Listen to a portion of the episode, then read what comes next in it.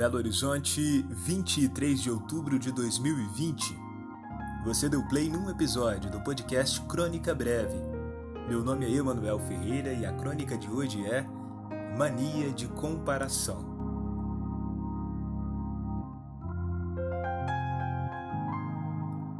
Embora a gente, eu e você que me escuta, provavelmente não se conheça, somos bastante parecidos. Nós vivemos no mesmo planeta, para começar. Na escala humana da percepção espaço-temporal, a afirmação soa ridícula.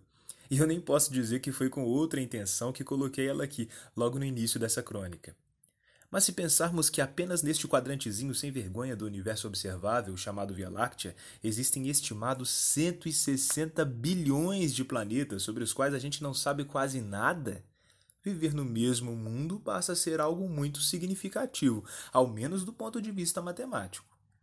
Como se não fosse o bastante, vários de nós ainda compartilham características físicas para além daquelas que essencialmente nos fazem pertencer à mesma espécie. Muitos temos o cabelo crespo, anelado ou liso, ou olhos pretos, castanhos, claros e escuros, azuis, verdes, heterocrômicos. Quanto às experiências pessoais, nem se fala. As nossas tornam muito mais fácil a tarefa de compreender as do outro, porque ao ouvi-las resgatamos em nós sensações similares de experimentação. Isso torna um pouquinho pessoal cada situação pela qual um terceiro tenha passado. A verdade verdadeira é que as pessoas em toda parte se parecem muito umas com as outras. Se você olhar direito, quase não dá para perceber quem é quem. Então veja só, saímos de Embora a gente provavelmente não se conheça, somos bastante parecidos. Nós vivemos no mesmo planeta, para começar. Na escala humana da percepção espaço-temporal, a afirmação soa ridícula. Para, se você olhar direito, quase não dá para saber quem é quem. Essa mudança brusca em apenas poucos minutos de audição de um podcast qualquer só foi possível porque fizemos um exercício de ponto de vista. Olhamos a coisa por outro ângulo.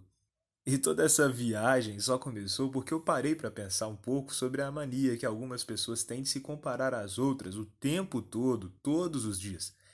Isso só acontece porque o bicho humano está sempre focado em processar as diferenças.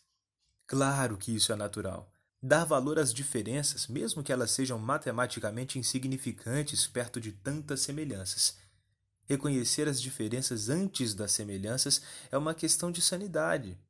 Fôssemos apenas um amontoado de processamentos lógicos, como são os computadores, notaríamos com muito mais relevância nossas similaridades e isso, cara, provavelmente fosse nos deixar loucos. Agora sim o episódio está começando.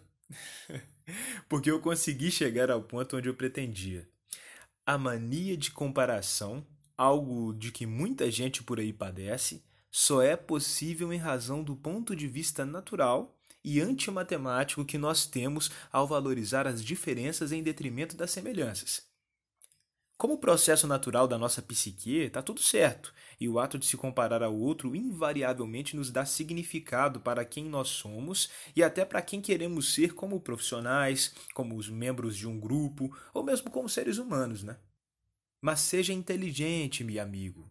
Perceba se a comparação que habita em você está dando indícios de mania, se te prejudica ou faz se sentir mal em algum momento. Porque também nisso todos os bichos humanos são semelhantes. Não somos reféns da nossa natureza física ou psicológica como os outros bichos, porque somos capazes de racionalizá-las a ponto de entender as possibilidades de mudança. E se precisar, mude.